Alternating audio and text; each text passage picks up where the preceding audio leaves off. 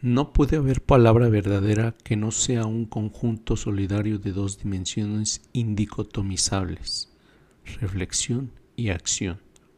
En este sentido, decir la palabra es transformar la realidad, y es por ello también por lo que el decir la palabra no es privilegio de algunos, sino derecho fundamental y básico de todos los hombres.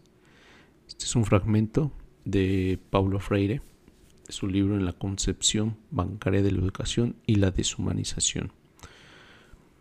En esta ocasión quiero hablar un poco acerca de la educación em, en México y creo que en gran parte de Latinoamérica, sino es que en todo el continente y en muchas partes del mundo también creo.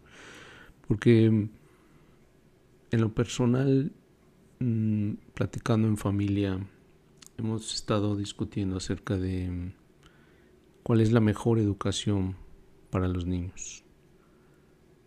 Hay dos sistemas en el que hemos encontrado esta dicotomía entre un sistema tradicionalista de educación de hace más de 100 años, donde al alumno se le sienta en un aula, se le viste con un uniforme, se le dice qué, aprender, cómo aprenderlo, hay un plan de estudio o un plan de trabajo para el maestro, para el profesorado, que tiene que desarrollarlo durante un determinado tiempo, tiene que cumplir determinadas metas, tiene que cumplir determinados capítulos, temas, para que el alumno, entre comillas, aprenda. Y digo, y entre comillas, la palabra aprender porque yo pondría en duda si el aprendizaje se lleva o se alcanza a través de la repetición de las cosas, a través de la repetición de la información, sin siquiera primero reflexionarla, sin siquiera primero cuestionarla, que es aún más, más inalcanzable en este sistema tradicionalista. Creo que la mayoría hemos estudiado en escuelas de esta de esta tela. Hemos estudiado en instituciones donde mm, se nos deja explorar un poco por qué de las cosas. Y hablo desde edades tempranas, desde primaria sobre todo, que es son las edades en las que se debe alcanzar y se debe permitir la libertad reflexiva que la capacidad de nuestra mente debe alcanzar. Porque sin ella simplemente estaríamos caminando sobre arenas movedizas en las que en cualquier momento vamos a caer y no vamos a saber cómo salir de ahí. ¿Por qué? Porque en tierra firme nunca nos dejaron cuestionar lo que el profesor el maestro o el experto, entre comillas, nos está diciendo. Y por el otro lado hay otro sistema, un sistema más, más libre, más democrático quiero llamarlo, más democrático porque permite la expresión de la palabra de las personas, de los niños y de las niñas un sistema basado en la libre expresión, en la, libertad de pensamiento, un pensamiento crítico, una reflexión mental acerca de lo que están haciendo los niños, de cómo están aprendiendo y sobre todo la forma de aprendizaje está basada en la libertad de decidir qué es lo que al niño o a la niña le interesa aprender. Y aquí es donde entra mucho eh, la controversia con los o las personas, los padres sobre todo, que están de acuerdo con el sistema tradicionalista que mencionaba al principio, porque no conciben la idea de que un niño tenga la capacidad de elegir o de decidir qué aprender en un día en la escuela. Es un lugar basado en un sistema Montessori básicamente, donde, y no básicamente, es, es un sistema Montessori donde se le permite al alumno, y ni siquiera es alumno, donde se le permite al niño y a la niña explorar por sí solo, dejar que su curiosidad salga a la luz, dejar que su innovación natural, intrínseca, que todos tenemos, puedan desarrollarla y puedan desembocar en cosas que tal vez nunca se imaginaban. Y eso es parte de un sistema en el que mm, tenemos que aprender, tenemos que dejar. Creo que no todos estarán de acuerdo conmigo, pero la libertad que debemos darle a nuestro pensamiento, a nuestro cuestionamiento, a nuestra curiosidad, a nuestra innovación, debe estar presente desde las edades más tempranas de todo ser humano. No debe haber nadie que nos detenga las cuestiones o las preguntas que tengamos acerca de por qué las cosas y desde una, desde una visión socrática, la única manera en la que podemos comprender a los demás y la única manera en la que podemos adquirir un conocimiento racional, lógico sobre todo, es a través de la pregunta. Y la pregunta es una de las herramientas comunicativas, reflexivas, cognitivas, mentales más poderosas que podemos desarrollar.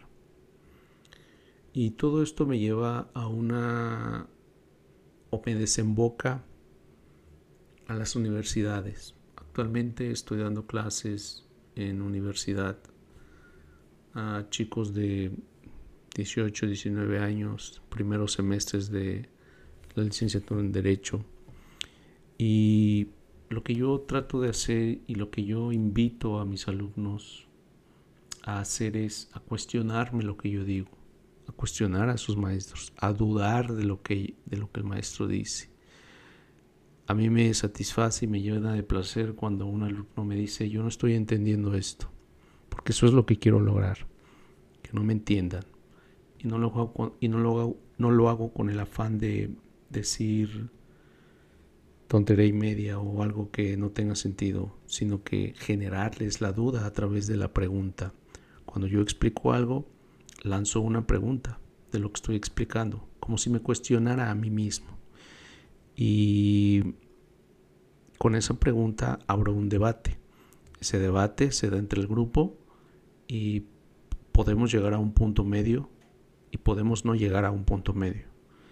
De 20 alumnos, 10 pueden estar de acuerdo con un punto y los otros 10 pueden decir o tener otra opinión, otro criterio acerca del mismo punto. Y eso es parte del aprendizaje. Solamente así se va formando el conocimiento. Y no tiene nada de malo que los alumnos no estén de acuerdo con el maestro, sino todo lo contrario. Es lo mejor para ellos. Es la única manera en la que pueden desarrollar esas habilidades cognitivas que todos tenemos desde que nacemos. Esto me lleva también y me desemboca a pensar que si en las escuelas es difícil, si en las primarias tradicionalistas es difícil que se les inculque a los niños a pensar por sí mismos, a desarrollar, a desarrollar un criterio propio, a tener una a tener una postura distinta a la que presenta el maestro. ¿Por qué? Porque no se le ha enseñado a cuestionar. Es difícil que se les hable de educación emocional. Es difícil que se les, que se les hable de, eh, de lógica, por ejemplo, como una rama de la filosofía. La lógica la que te lleva a cuestionar las cosas que están pasando en el mundo con fundamentos y con, con, con argumentos que tienen bases. Pero el problema, más que nada, está en la forma en cómo estamos educados y, y la imposibilidad que vemos en nosotros mismos de dejar de enseñar así. No conocemos otra manera, no nos han enseñado de otra manera.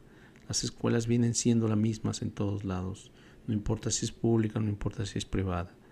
No importa si la privada tiene una colegiatura de mil pesos o tiene una colegiatura de cinco mil pesos. Al fin y al cabo, el sistema sigue siendo el mismo. Entonces, creo que al ser difícil que se les puede enseñar a los niños y a las niñas desde los seis años a pensar por sí mismos, a desarrollar su propio criterio y a cuestionar el porqué de las cosas. Más difícil es todavía hablar de, de desarrollar una conciencia colectiva. Porque al final también lo que promueve un sistema tradicionalista es la meritocracia. Es decir, esa, ese sistema que busca a los mejores alumnos, ese sistema que busca darles un premio a los mejores alumnos, ponerlos en un cuadro de honor, le llaman, para que todo mundo vea quiénes son los mejores alumnos. Y creo que hace, eso hace daño a la sociedad en general. Primero a los niños que no están ahí, porque se empiezan a mirar al espejo y el concepto que ven en ese espejo es de tontos, de burros, de que no saben, de que no son buenos para la escuela. Entonces, esta meritocracia promueve el individualismo, el egoísmo, el conflicto sobre todo. ¿Por qué? Porque los que están abajo empiezan a tomar actitudes que pueden ser agresivas y pueden perjudicar a los demás y a sí mismos también. Entonces, creo que debemos dejar de practicar algunas este tipo de prácticas que lo único que promueven es el conflicto, la desigualdad, sobre todo la desigualdad. Uno de los puntos medulares que se han estudiado hoy en día desde, desde las humanidades es respetar la dignidad de las personas. No hablo de derechos humanos, porque los derechos humanos son como letra muerta. Sino hablo de verdad de tomar acción, de reflexionar y tomar acción para respetar esa dignidad de todas las personas. Y eso solamente lo podemos hacer a través del diálogo hablamos a veces de democratizar, no, de, no democratizar en el sentido de que todos conocemos político eh, como una democracia representativa, sino una forma de brindarle a los demás la oportunidad de hacer uso de la palabra y de poder contribuir y participar en las cosas o en los problemas que surgen dentro de la comunidad donde habita o donde vive esta persona o donde vivimos todos en general. Entonces, si nosotros no somos partes y tomamos la palabra para resolver una situación que también nos afecta a nosotros, no podremos decir que vivimos en una sociedad democrática. ¿Por qué? Porque estamos acostumbrados a sobrevivir en esos problemas, pero no a resolverlos. Esperamos a que alguien, una autoridad, un papá, eh, otra persona que tenga más conocimientos que nosotros venga y lo resuelva por nosotros. Pero también debemos nosotros participar de ese problema y de la solución que podemos aportar. Entonces es un tema bastante complejo. No es sencillo darle una solución a esto, pero Creo que este es un capítulo muy distinto a lo que al objetivo del podcast, que es hablar de mediación, pero en realidad el, el trasfondo de esto es eso, que la mediación está basada en el diálogo, en la democratización de permitirle a las personas hacer uso de su voz, de su palabra, para poder resolver un conflicto. Eso es mediación, darles a todos esa oportunidad y también hacerlos parte, decir que ellos sepan que son parte de ese conflicto y que por lo tanto son parte de esa solución. Solamente a través de la palabra podemos comprender a través de las preguntas y de las cuestiones, de cuestionar al otro por qué hizo lo que hizo, solamente de esa manera podemos llegar a alcanzar un conocimiento de las personas y de las cosas. Entonces, no estamos tan alejados, no son temas distintos, solamente temas que dentro de este espectro eh, están muy, muy distanciados, pero creo que eso lo podemos solucionar a través de, un buen sistema educativo, de una educación eh, basada no en, no en no en dirigir a los demás, sino en guiarlos. La gran diferencia que existe entre un maestro de un sistema tradicionalista y un guía de un sistema Montessori, por ejemplo, es esa. En el sistema tradicionalista, los maestros buscan dirigir a los alumnos. Y en el sistema Montessori, los guías, se les llaman guías a las personas que están frente al grupo, buscan orientar a los niños y a las niñas, buscan guiarlos al camino que ellos decidan, pero con disciplina, con límites,